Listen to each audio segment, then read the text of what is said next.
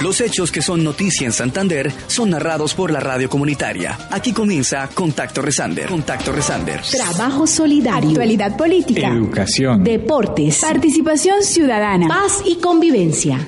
Todos los temas de interés ciudadano están en la agenda informativa semanal de las radios comunitarias a través de Contacto Resander. Le dimos inicio a un programa de formación. Quiero invitar a toda la audiencia a que se vinculen a esta gran obra. Hay 30 actividades donde puede participar cualquier tipo de ciudadano. Que creen que soñar con la construcción de paz no es solamente un sueño, sino que se puede hacer realidad como Una producción de la Red Cooperativa de Medios de Comunicación Comunitarios de Santander, Resander. Quédese con nosotros. Bienvenidos.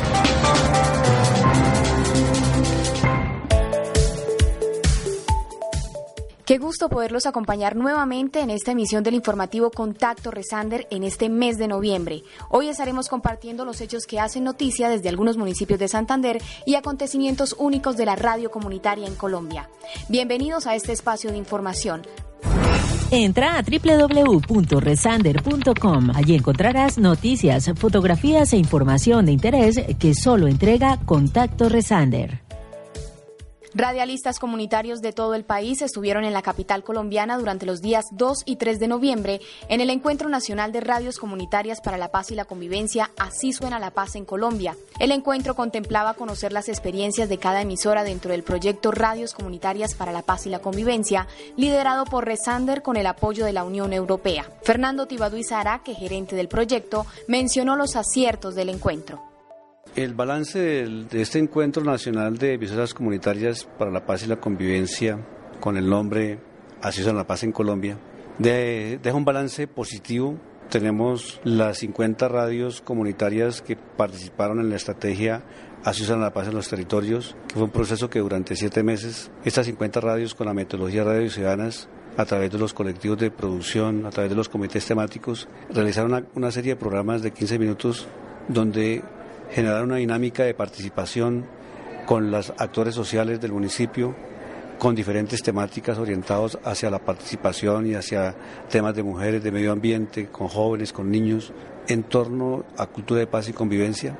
Eh, por otro lado, tenemos los 48 diplomados que son radialistas comunitarios de 26 departamentos que participaron con la Universidad Uniminuto, que fue la eh, institución académica que coordinó eh, este diplomado eh, tenemos también los representantes y presidentes de las redes regionales de radios comunitarias que estuvieron en los dos, encuentros nacionales, eh, donde hemos trabajado una agenda orientada hacia las líneas de acción estratégica del, gremio como tal o del sector con, con las redes.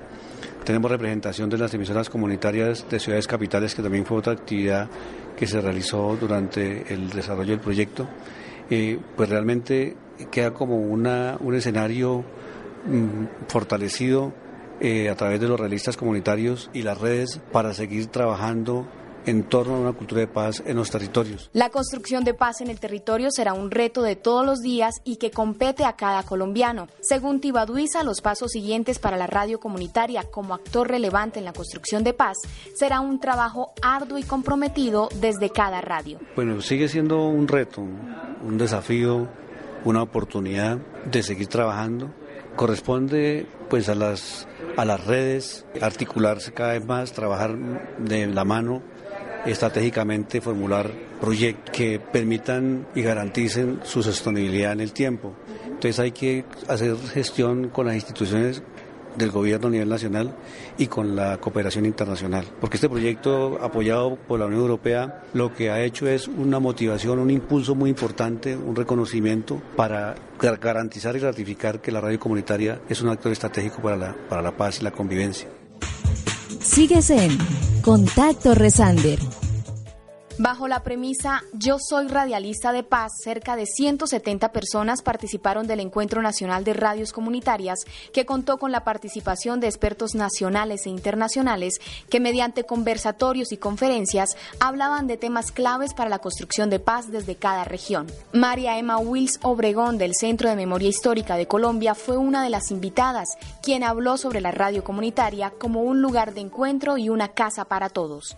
La radio comunitaria tiene que ser un lugar para todos, una casa para todos. Creo que las radios comunitarias son lugares donde las víctimas sobrevivientes pueden compartir sus historias, sus historias no solo de sufrimiento, sino también de resiliencia, de resistencia, eh, los valores que han ido constituyendo en la propia resistencia a la guerra y que efectivamente son como un ejemplo de paz para el país. Entonces, la radio ahí cumple, si se quiere, como un papel de resonancia de esas voces y de amplificación de esas voces para que las nuevas generaciones tengan la oportunidad de escuchar María Alejandra Jarariyú, integrante del Grupo Guayú de la Guajira y radialista comunitaria, está convencida que la construcción de paz radica desde el rescate y permanencia de cada estilo de vida y de cada cultura.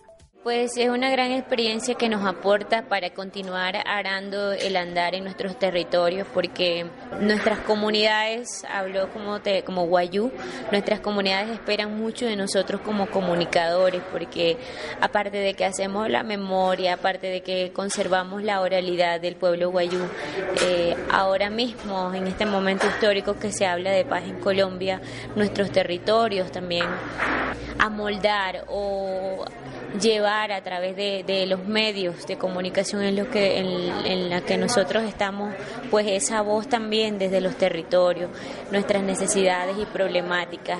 Hablamos de paz en territorio guayú, cuando estas necesidades eh, sean eh, atendidas ahora hablar de paz desde los territorios, desde nuestras comunidades, desde nuestras regiones y que el protagonista sea la persona que está allí, no nosotros como, como radialistas o como los que tenemos el poder de agarrar el micrófono, sino la persona que está allí en la comunidad.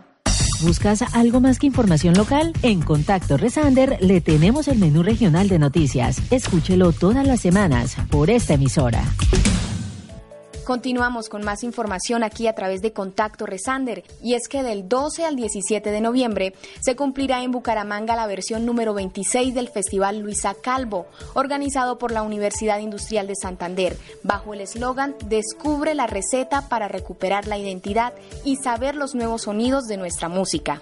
Paola Otálora desde Radio Católica Metropolitana tiene los detalles de este majestuoso evento. Queremos enviar un saludo muy especial en este momento a todos nuestros amigos que nos escuchan en Restander, la red de emisoras comunitarias de Santander.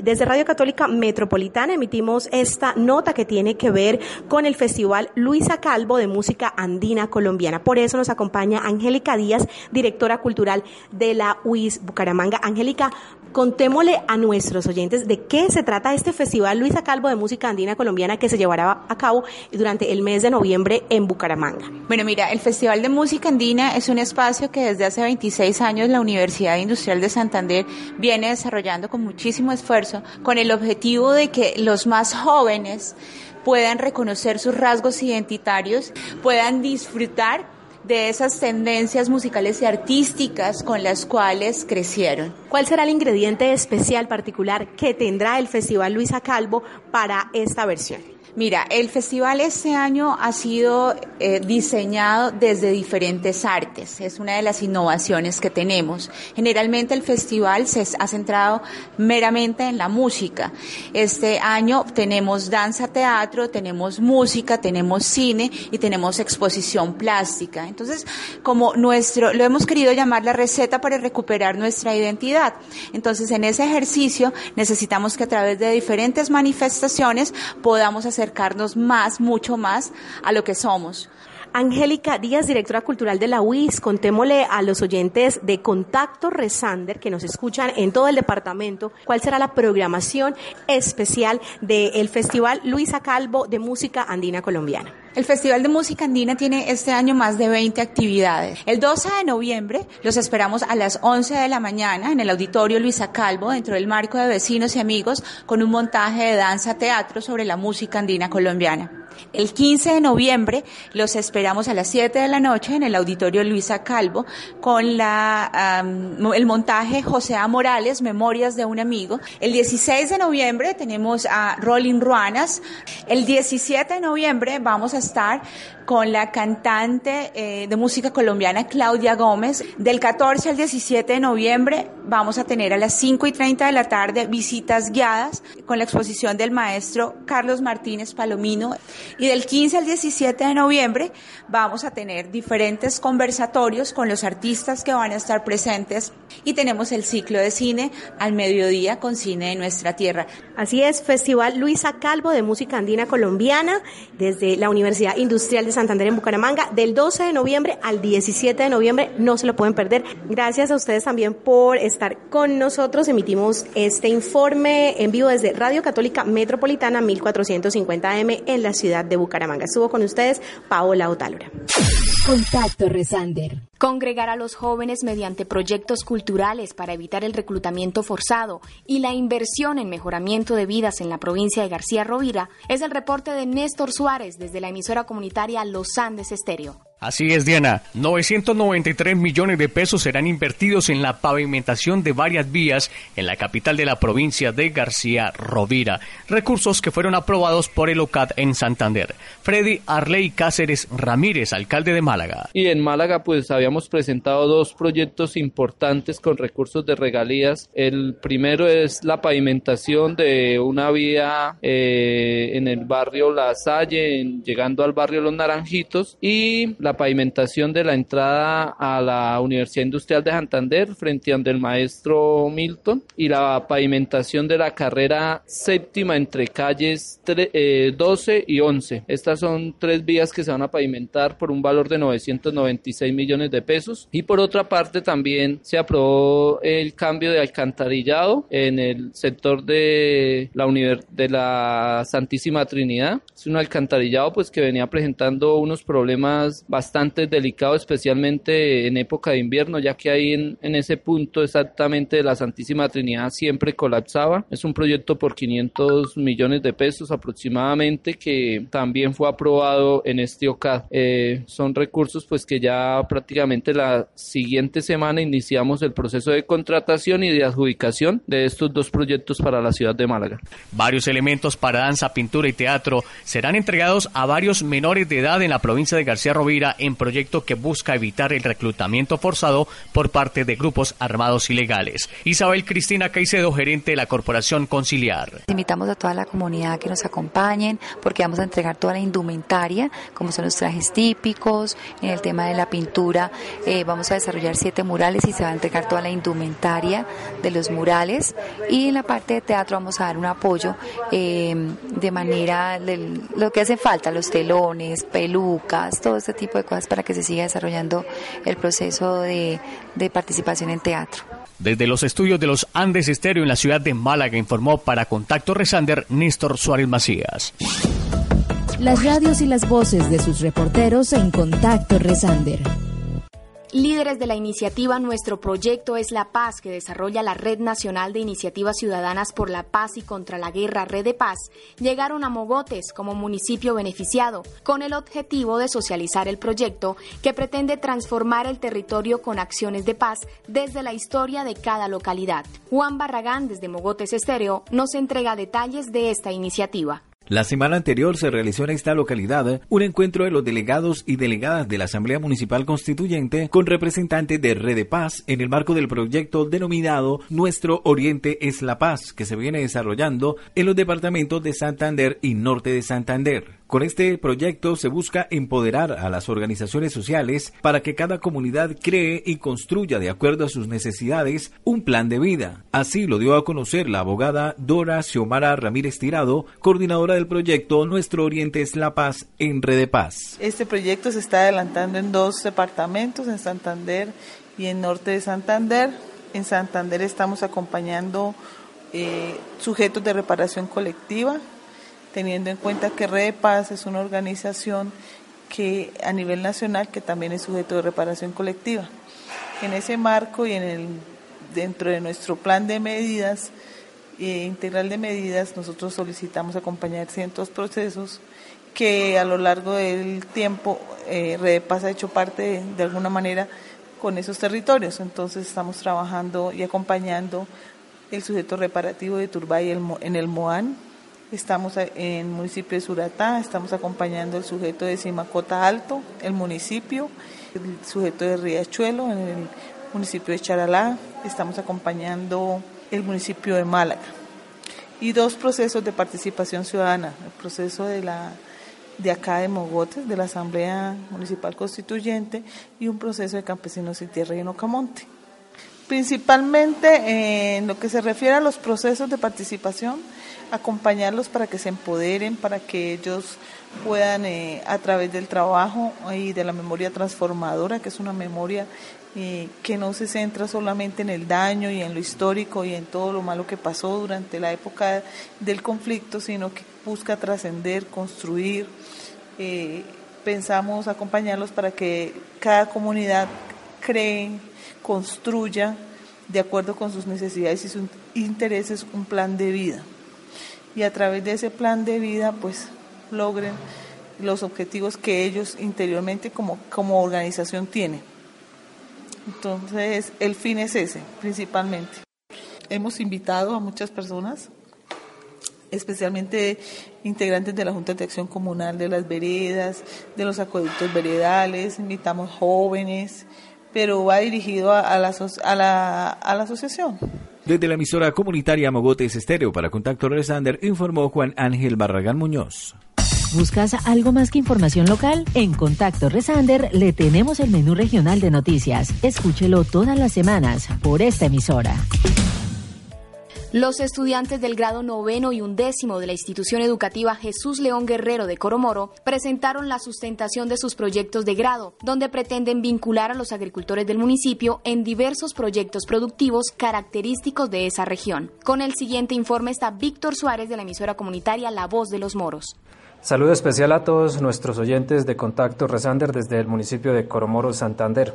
El Colegio Jesús León Guerrero realizó la sustentación de los anteproyectos del grado noveno y la sustentación de los proyectos del grado undécimo con miras en culminar ya pues su etapa lectiva los jóvenes de estos importantes grados. Nos acompaña el señor rector Carlos Iván Chacón Malaver de la institución educativa Jesús León Guerrero, quien nos comenta al respecto. Presentamos eh, estos proyectos para la graduación de, del grado 11 en el cual vimos eh, la capacidad de los estudiantes al presentar este proyectos enfocados eh, netamente en la producción agropecuaria con énfasis en algunos cultivos de lulo y otros mm, muy representativos para la región a ver si con esta capacidad de los estudiantes alcanzamos a lograr un éxito, un desenvolvimiento en la parte productiva de los mismos estudiantes.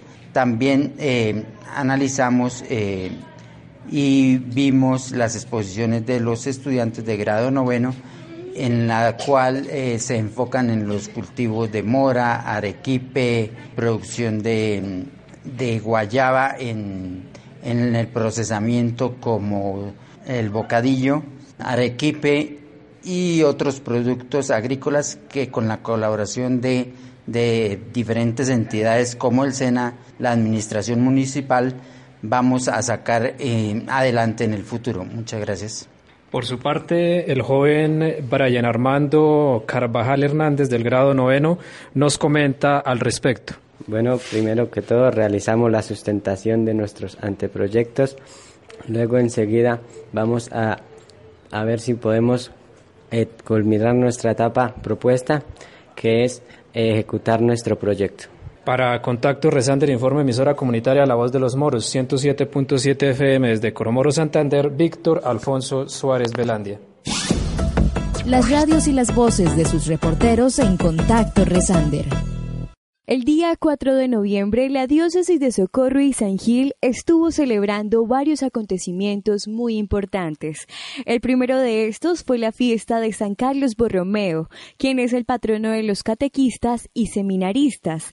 Asimismo, hubo motivo para celebrar los 120 años del Seminario Conciliar San Carlos de San Gil al servicio de la formación de nuevos sacerdotes para el pueblo de Dios. El padre Ramón Bueno Ballesteros, vicario general de nuestra diócesis, nos comparte su alegría al conmemorarse esta fiesta. 120 años de labores donde han pasado muchos sacerdotes, incluso obispos que han sido los gestores de esta obra y quienes la han promovido y la han acompañado. La Iglesia Diocesana da gracias a Dios por estos años de servicio al Evangelio a través de la formación de los actuales y futuros sacerdotes. Cada año la fiesta de San Carlos Borromeo desencadena varios acontecimientos de trascendencia para el seminario, como lo son las ordenaciones diaconales, el ministerio de acolitado, el rito de admisión y el ministerio de electorado. Y hemos tenido también la dicha, el honor de la ordenación de cinco diáconos, Manuel Andrés Ardila Rodríguez, Anderson Yesid Calderón, Oscar Argüello Gómez, William Hernando Fonseca Pinto, Edwin Ricardo Garavito Ochoa, que serán también los futuros neosacerdotes para la diócesis. ¿Cómo no recordarles también quiénes fueron los lectores? Omar Fabián Carreño Díaz, Edwin Yesid Castellanos Viviescas, Diego Fernando Benavides Aparicio, Pedro Samuel León Amaya, Hernando Pimiento Mantilla, ellos fueron instituidos lectores y fueron admitidos con el rito litúrgico canónico al proceso de formación para el estado clerical, para la vida sacerdotal. Y tenemos también los acólitos Néstor Javier Ariza Flores, Ciprián Cáceres Belandia, Cristian Fabián Gómez Chacón. Para Contacto Resander les informó Leslie Ramírez de la Unidad de Comunicaciones de CEPAS. El muro de Facebook tiene también un espacio para las noticias de la radio comunitaria. Síguenos a través del Facebook de Resander. En el municipio de Cimitarra finalizó la decimoséptima Copa de Minifútbol Arnoldo Canomesa, un espacio de integración deportiva que dejó en evidencia el amor por este deporte en el municipio. Hugo Campo, de la emisora comunitaria Solar Estéreo, nos tiene todos los detalles de los vencedores del torneo y el tipo de premiación. Desde Cimitarra, la capital ganadera de Santander, les contamos que con el trofeo de campeón para el equipo Agrocampo finalizó la decimaséptima versión de la Copa Mini Fútbol Arnoldo Canomesa del Colegio La Candelaria. Sobre el balance del torneo se refiere el profesor Ignacio Zapata, coordinador del evento deportivo. Sí, la gran final de Hugo fue el sábado 28 de, de octubre. Eh, gracias a Dios, pues con, con un éxito rotundo tuvimos esta gran final y clausura de, la décima séptima Copa Arnoldo Cano, donde hubo un cuadro de honor de la siguiente manera. El equipo campeón correspondió al equipo de Agrocampo, quien derrotó cinco goles por uno en la final al equipo de el Magisterio. El, equipo subcampeón fue el equipo de Magisterio. El tercer puesto correspondió al equipo de trabajadores independientes, quien derrotó al comercio tres goles por dos, también un excelente partido. El cuarto puesto correspondió al equipo de trabajadores independientes. El goleador del torneo fue José Mateus, del equipo de trabajadores independientes, con 43 anotaciones durante todo el torneo. La valla menos vencida correspondió al equipo de Agrocampo, el equipo campeón, solamente con 33 goles en contra. Obtuvo este muchacho Jefferson Rodríguez. Se eligió como mejor jugador del torneo también del equipo Agrocampo el señor Darío Duque. Y el punto honor deportivo este año correspondió al equipo de Azotec Moreno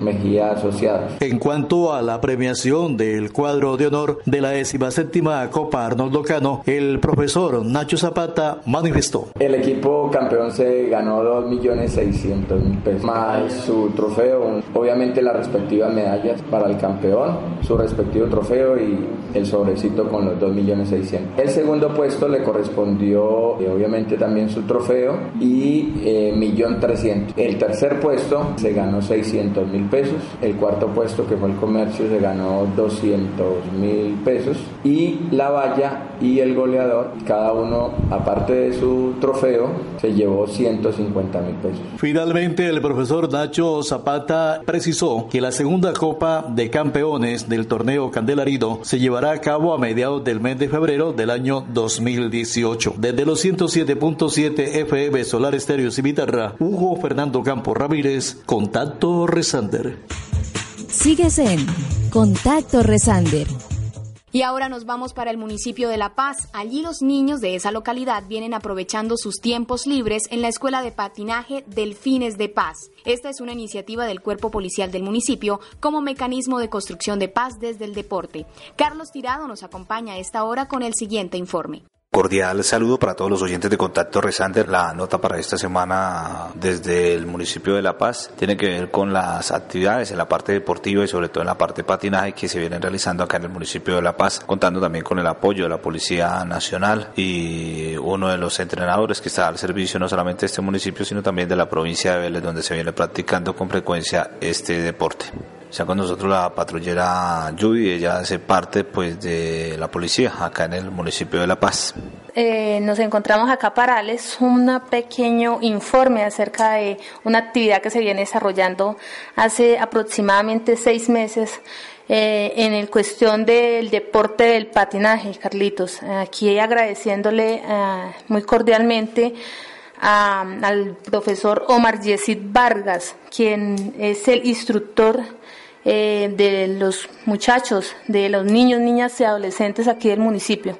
Perfecto, bueno, cuéntenos de qué se trata esa noticia, qué es el trabajo que viene realizando también, pues, eh, esta escuela, se puede decir acá de patinaje y el apoyo que le está prestando también la Policía Nacional. Eh, la Policía Nacional le viene apoyando al profesor en una serie de de actividades, eh, pero verdaderamente el que le puede dar eh, el inicio a esta actividad y, verdaderamente la información a todos ustedes es el profesor Omar Yesid Vargas. Eh, cuéntenos, profesor, en qué consiste y hace más o menos aproximadamente qué tiempo viene usted con la escuela y cuántos niños tiene. Pues ahorita estamos desempeñando un trabajo muy importante con los niños acá de, de La Paz Santander. Llevamos aproximadamente unos seis meses esto, aparte, de, bueno, la, la escuela y para su información, la escuela se llama Delfines de la Paz. Eh, teniendo en cuenta que estamos aquí, pues, en lo de la paz eh, a nivel nacional, estamos eh, por parte de la policía, como ustedes saben, y por parte de todos ustedes, y también por el nombre del municipio. A esto se debe eh, el club que está formado ya por parte del profesor Omar Yesid. Para Contacto Resander desde el municipio de La Paz en Santander, informó Carlos Tirada. Contacto Resander. Saludo especial desde el municipio de Curití para los oyentes del informativo Contacto Resander. Luego de haber finalizado el calendario nacional, el pealista del municipio del Alto Santander, Aristóbulo Cala Cala, hace un balance de lo que ha sido la temporada 2017, donde su principal logro ha sido ganar la Vuelta a Colombia y quedarse con el título por equipos en el clásico RCN. El campeón de la Vuelta a Colombia también se refiere a lo que será el calendario 2018 y lo que ha sido los días después de ganar la Vuelta a Colombia. El próximo año tenemos la visión y la oportunidad de poder hacer una gira como la que hicimos este año, pero en ese caso el próximo año vamos a ir en dos ocasiones. Entonces, en enero o en febrero vamos a ir eh, después de la, de la carrera 2.1 que se va a realizar en nuestro país, que son donde van a venir los equipos Pro Tour. Yo creo que después de, del campeonato nacional también que se nos viene como a principios de marzo. Entonces enfrentaremos el campeonato nacional y de cara a eso yo creo que estaremos viajando a Europa eh, entre mes y medio y dos meses. Después regresaremos ya a cumplir con el calendario nacional. Entonces yo creo que que el futuro para mi equipo va a ser, va a ser muy prometedor para el próximo año. Bueno, ser campeón de Vuelta a Colombia es algo muy grande, Aristóbulo. Eh, ¿Le ha cambiado de pronto la vida un poco luego de haber ganado la Vuelta a Colombia? ¿Cómo ha sido precisamente los días después de haber ganado la Vuelta? Bueno, yo todavía no me la creo. Y la verdad que ser campeón de la Vuelta a Colombia es algo, es algo demasiado bonito. Son poquitos los corredores que, que pueden lograr este, este sueño, digámoslo así, porque es un sueño ser campeón de la Vuelta a Colombia, es un sueño para cualquier ciclista colombiano. Entonces yo creo que, que sí nos ha cambiado la vida un poquito. Ahorita en este clásico RCN yo miraba que en lo deportivo me, miraban de otra forma. Eh, ya no era el Aristóbulo Cala del año pasado o de principio de año, que no era tan, tan reconocido a nivel nacional. Ya con ser campeón de la Vuelta a Colombia intentaba estar en una fuga y, y no me lo permitían. Para el informativo Contacto Resander desde Curiti les acompañó Hermes Quintero Páez. Contacto Resander, la red de la información. Y hasta aquí llegamos por hoy en esta emisión del informativo Contacto Resander. Le recordamos visitar nuestra página web www.resander.com. Asimismo, seguirnos a través de nuestras redes sociales, en Twitter, arroba resander-al piso y Facebook Resander. En esta emisión les acompañamos Tatiana Pinilla Triana en la gerencia, en la coordinación periodística del informativo Diana Patricia Ortiz Vesga, con el apoyo periodístico de la red de reporteros Resander. Los hechos que son noticia en Santander son narrados por la radio comunitaria. Contacto Resander. Contacto Resander. Trabajo solidario. Actualidad política. Educación. Deportes. Participación ciudadana. Paz y convivencia. Todos los temas de interés ciudadano están en la agenda informativa semanal de las radios comunitarias a través de Contacto Resander. Una producción de la Red Cooperativa de Medios de Comunicación Comunitarios de Santander. Resander. Quédese con nosotros hasta una próxima emisión.